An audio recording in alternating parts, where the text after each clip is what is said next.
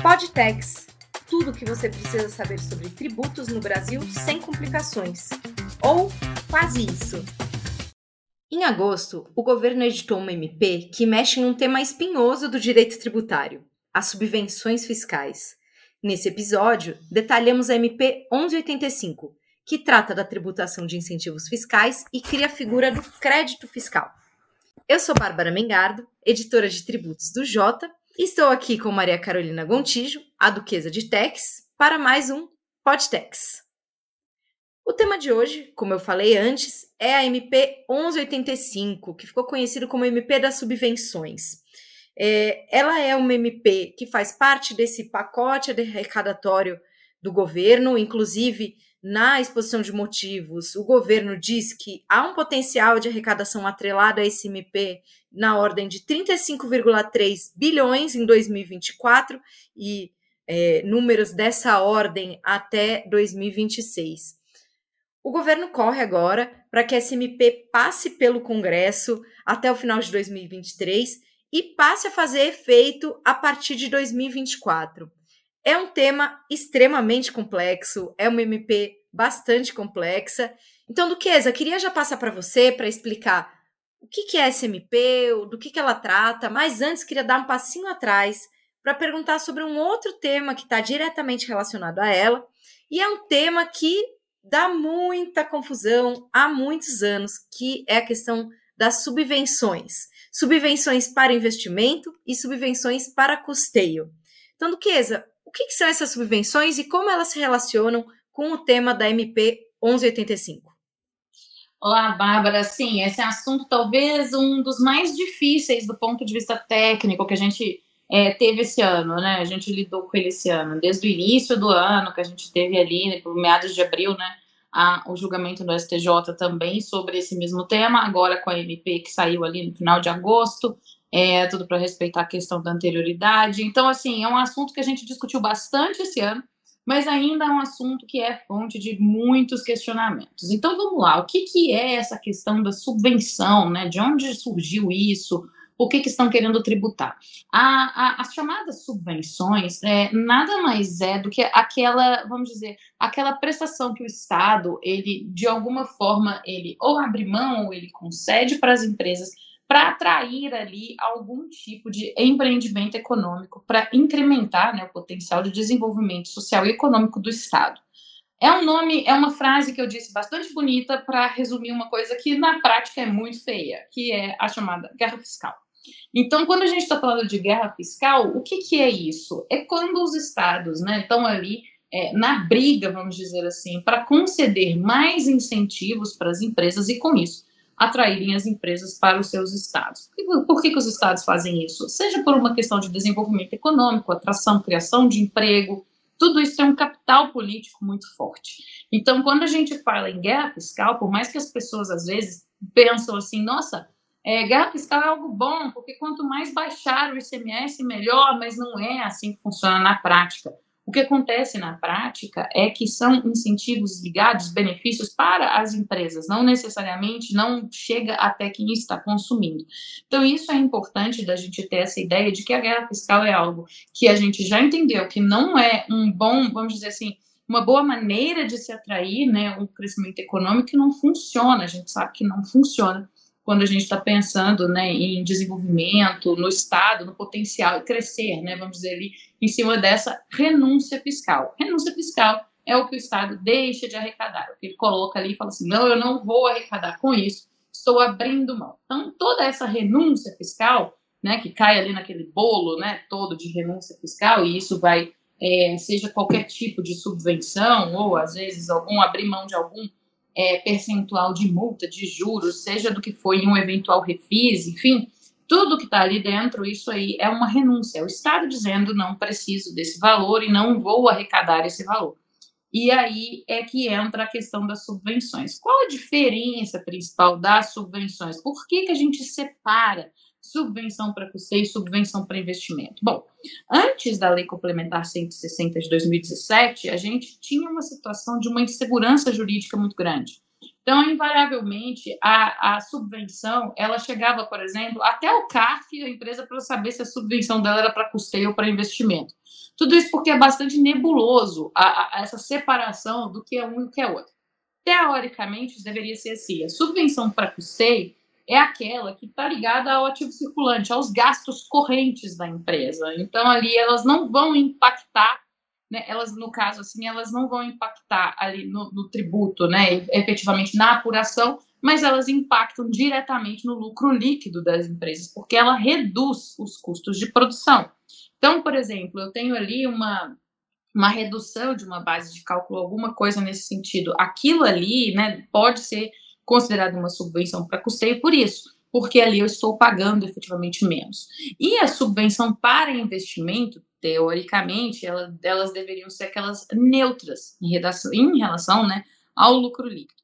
Por quê? Porque elas estão mais direcionadas ao incremento do ativo permanente, ou seja, é o investimento que a empresa faz, é a compra de maquinário, é a compra ou é a construção, a expansão de uma fábrica. Então, a subvenção para investimento deveria ser aquela que, de fato, né, vamos dizer assim, foi para o ativo permanente da empresa e aquilo ali está sendo depreciado, amortizado, enfim.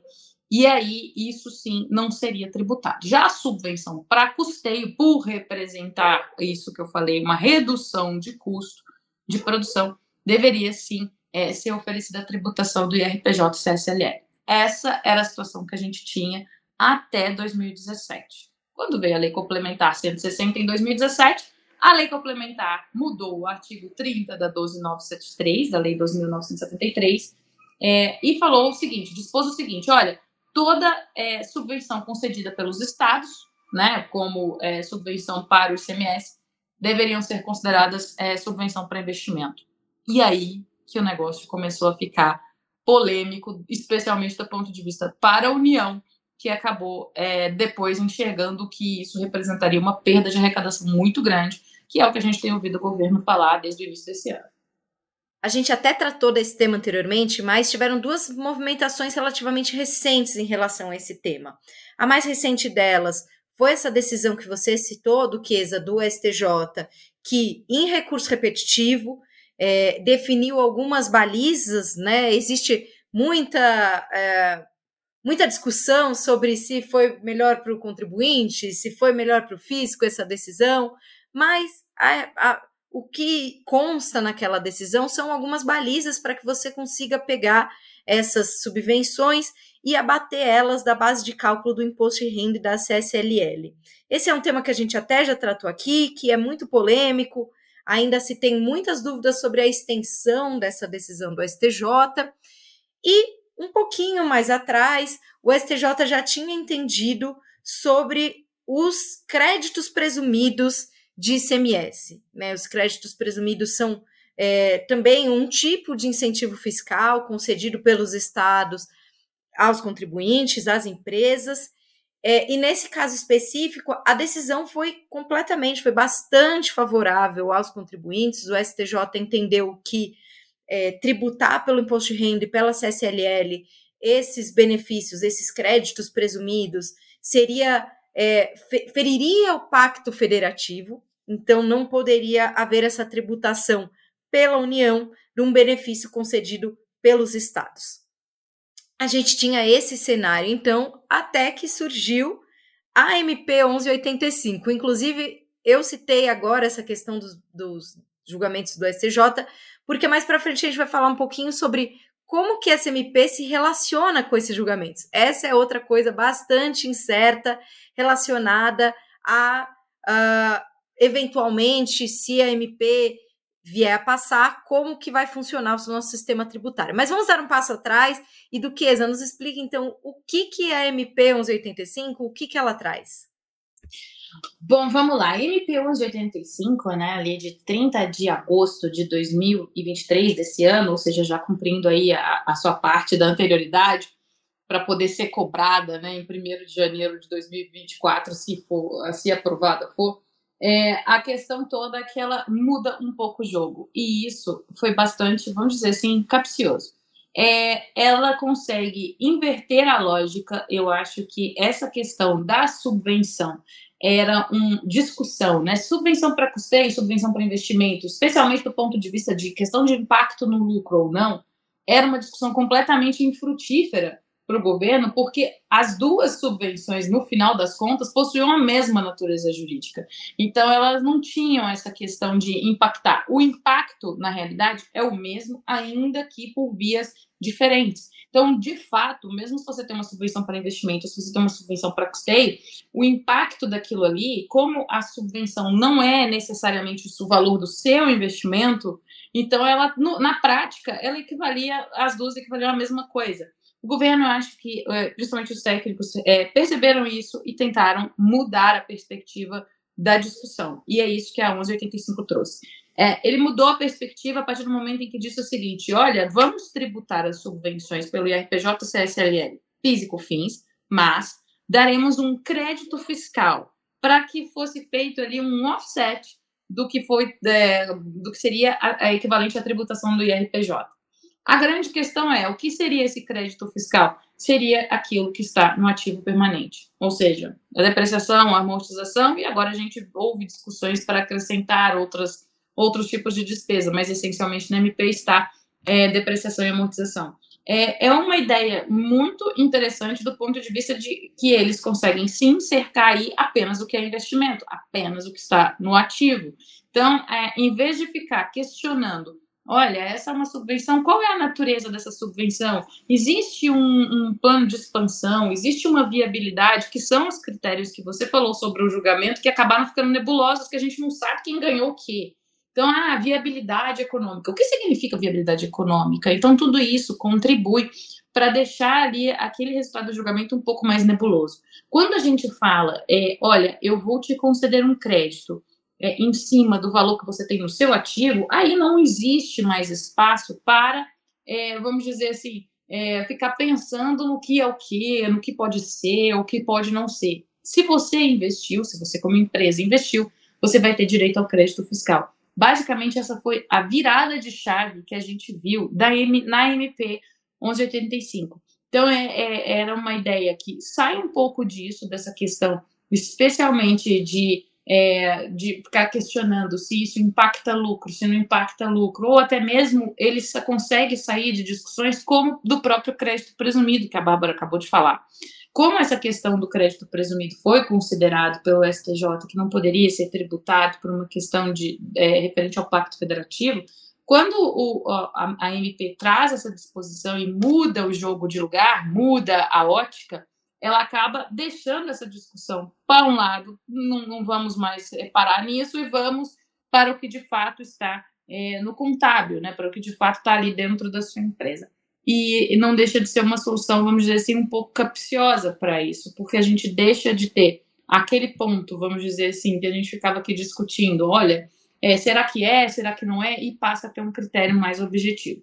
E além disso, a medida provisória trouxe né, a, como ali de carona também, a tributação pelo PIS e COFINS, que era algo que não estava sendo discutido, até porque a exclusão dessas subvenções estava prevista expressamente. Então, é, além do IRPJ e da CSLL, o, o, apareceu também aí a tributação do PIS e COFINS, também em cima dessas subvenções, e aí está instalado, vamos dizer assim, quase que o caos. É um assunto extremamente difícil tecnicamente, para a gente é um assunto com, muito complexo, e aí a gente está tendo que discutir isso muito rapidamente, especialmente dentro do Congresso, um assunto que está tendo que se desenvolver a, quase que a toque de caixa. É, e esse sim é um assunto bastante é, que impacta diretamente empresas que estão é, instaladas em determinados locais e que fizeram seu, todos os seus planos de negócio é, considerando um cenário diferente do cenário que pode podemos ter no ano que vem. Então, assim, tudo isso, existem muitas coisas em cima da mesa que a gente vai ter que analisar e a, e a gente tem pouco tempo para fazer isso, porque precisamos respeitar a anterioridade, principalmente para o IRPJ, se não for aprovada esse ano aí é, só valeria para 2025, o que comprometeria seriamente o projeto do governo né, de arrecadação, porque 35 é, bilhões é, é um valor bastante expressivo para a conta que está sendo realizada. Quando a SMP saiu, a gente teve que ler e reler muitas vezes ela, porque ela é realmente um texto bastante complexo.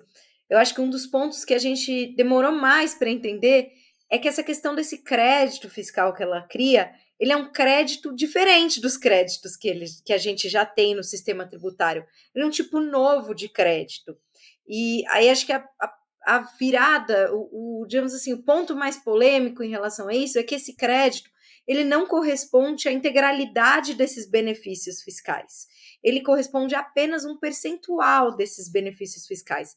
E esses créditos, é, o contribuinte terá a oportunidade, né, poderá escolher se quer fazer a compensação ou se ele quer fazer com, a compensação com outros tributos administrados pela União, ou se ele quer fazer eventualmente um ressarcimento. É, então, é, existe esse ponto que a, MP acaba criando uma complexidade a mais à medida em que ela cria um novo tipo de crédito, né? Hum, e além disso, é, esse crédito fica com aquela ideia de que, olha, é, quando a gente lê, nossa, vamos ter um crédito correspondente a 25%, que é a alíquota do IRPJ mais o adicional. Só que, como a Bárbara acabou de dizer, o valor da base é muito menor do que efetivamente o valor da própria subvenção. Então, quando a gente, o que acontece é quando a empresa faz um investimento, é, ela acaba tendo um, um período muito grande para amortizar e depreciar integralmente esse investimento. Isso faz com que esse crédito de 25% sobre o valor do ano seja muito pequenininho, seja muito, é, talvez ali, é, ínfimo, vamos dizer assim, e que isso sim vai representar, e aqui a gente pode afirmar categoricamente, vai apresentar sim um aumento de carga tributária para as empresas, o que é bastante claro e isso todo mundo já chegou a essa conclusão e pode afirmar com tranquilidade. Nesse caso aqui, é, o que a gente está discutindo é uma saída para essa situação. É óbvio que a, quando a gente pensa em uma receita, em um acréscimo patrimonial não sendo tributado, é lógico que é uma, é uma situação que gera, sim, distorções econômicas, a gente sabe disso. Mas a gente tem que pensar também que estamos pensando, que estamos trabalhando dentro de um cenário é, também de reforma tributária. Aí para a gente falar mais uma vez da importância da reforma, para a gente eliminar esses tipos de distorções e esse tipo de é, norma que a gente acaba tendo que aprovar ao longo do caminho, o famoso trocar o pneu com o carro andando. É, e aí a gente acaba distorcendo esses planos de negócios das empresas, e isso nunca é bom para o Brasil, isso nunca passa uma imagem, uma questão de segurança, uma tranquilidade para quem está pensando em investir aqui. Então, são muitos pontos que a gente tem que levar em consideração, sem, sem é, é, deixar de colocar aqui o ponto que sim, isso pode distorcer relações, porque algumas empresas podem ter benefícios muito mais altos que suas concorrentes, mas ao mesmo tempo a gente tem que pensar na previsibilidade. Então, tudo isso está colocado, tudo isso está na mesa e a gente precisa chegar a uma discussão. É muito importante a gente falar que, como a gente começou nesse episódio, esse não é um assunto novo. Esse, pelo contrário, é um assunto antiguíssimo, antiguíssimo, que a gente sempre discute é, sobre a questão das subvenções. Acontece que a gente foi chegando a um ponto da guerra fiscal e da própria norma, né, que veio na, na Lei Complementar 160, que a situação começou a ficar insustentável e agora a gente precisa analisar a toque de caixa, o que não é bom para ninguém. E vale dizer que dos temas prioritários dessa pauta tributária do governo, esse era o que estava, digamos assim, mais travado. Né? A gente tem a IPL do, dos fundos e offshores, dos fundos exclusivos e offshores, que passou com facilidade. É, nós temos a própria reforma tributária, que está com um cenário bastante positivo no Congresso, e MP 1185 estava bastante travada, né? Vale lembrar que aí, a partir de. Ela foi enviada em agosto, né? Pro, ela foi editada, saiu no, no Diário Oficial em agosto. Então, esse era um tema que estava um pouco mais travado, mas que na última semana é, deu indícios de que vai andar um pouquinho mais. É, o, os, alguns deputados estão em contato com a equipe do, do governo, é, contribuintes estão pedindo para o governo para que, e aí, né, todo nessa negociação, para que sejam identificados melhores alguns pontos, como, por exemplo, como que fica a questão do, dos investimentos, né, das subvenções para investimentos, deixar um pouco mais clara essa questão do que, que seriam as subvenções para investimento, para que futuramente isso não dê é, muitos problemas. apesar de que, principalmente por conter a questão dos créditos presumidos, os contribuintes já mostram alguns indícios de que poderia ser judicializado alguns pontos da SMP do jeito que ela está. Não, sem dúvida, Bárbara. É, a lógica que a gente vai ver sim discussão, a gente vai ver discussão com relação é, especialmente a questão dos créditos presumidos, que já tinha essa, vamos dizer assim, essa aura de intocáveis, né, se é que a gente pode colocar dessa forma, mas como a situação simplesmente virou, né, como eu disse, a gente teve essa virada de chave, essa mudança de perspectiva, então a gente passou a ter uma outra análise, então talvez vai caber ali uma, uma reanálise, vamos dizer assim, dos créditos presumidos à luz dessa nova interpretação, então, assim, a, o ambiente ficou bastante incerto, muito incerto, especialmente com relação.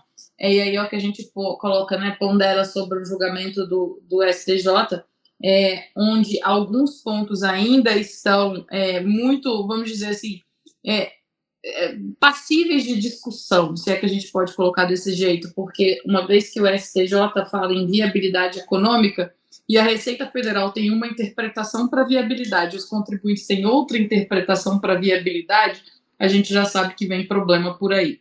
Então, é, toda essa questão de como tratar, né, 2017 para frente, como é que vai ficar essa questão, como é que ficaria a questão de quem já fez investimentos e já teve um investimento muito alto e hoje está no fim da depreciação, como é que ficaria para eles também. Então, assim, são muitos pontos endereçados tecnicamente, mas politicamente o que a gente observa é uma vontade muito grande, a gente sabe que a vontade política é o que move é, a questão, não necessariamente técnica é o que importa. É, a gente já pagou, a gente já parou ali um, um, um a gente já pagou, vamos dizer que pagamos um alto preço é, por esse tipo de manobras no passado em que a política passou à frente da técnica, e, e, isso nos custou 20 anos de discussão de diversos pontos tributários. Então, a gente sabe que essa nem sempre é uma boa saída.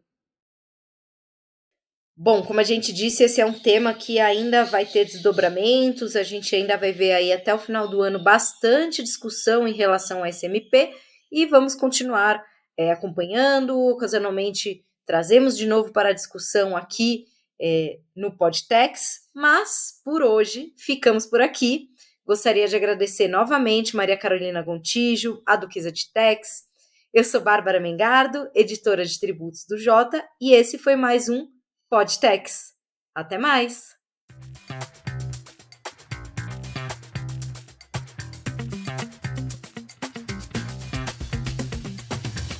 Você conhece o J Pro Tributos? Nós desenvolvemos um serviço para dar mais transparência e previsibilidade sobre a tributação no Brasil, com acesso à melhor cobertura do CARF, além de um acompanhamento detalhado das principais decisões do STJ e STF e das movimentações do Legislativo e Executivo federais, nossos assinantes conseguem antecipar as movimentações que impactarão os seus negócios. Acesse j.info/protributos e solicite um período de teste gratuito.